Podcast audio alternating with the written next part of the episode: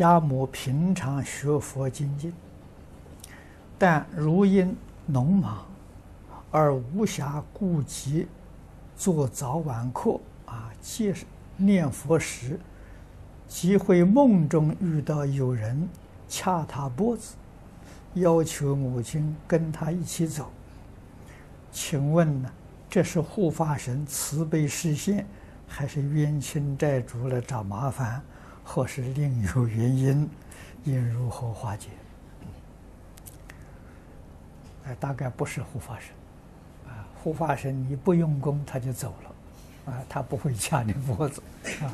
那么这个多半都是冤亲债主，啊，这个冤亲债主是善意还是恶意呢？很难讲，啊，你要自己细心观察，啊，去揣摩，或者他用这个方法来警惕你，让你功课不至于间断，啊，在很忙的时候，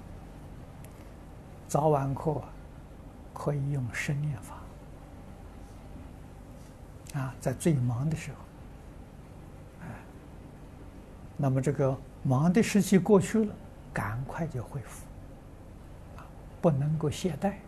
不能够偷懒，啊，这个是可以的，可以这样做法的。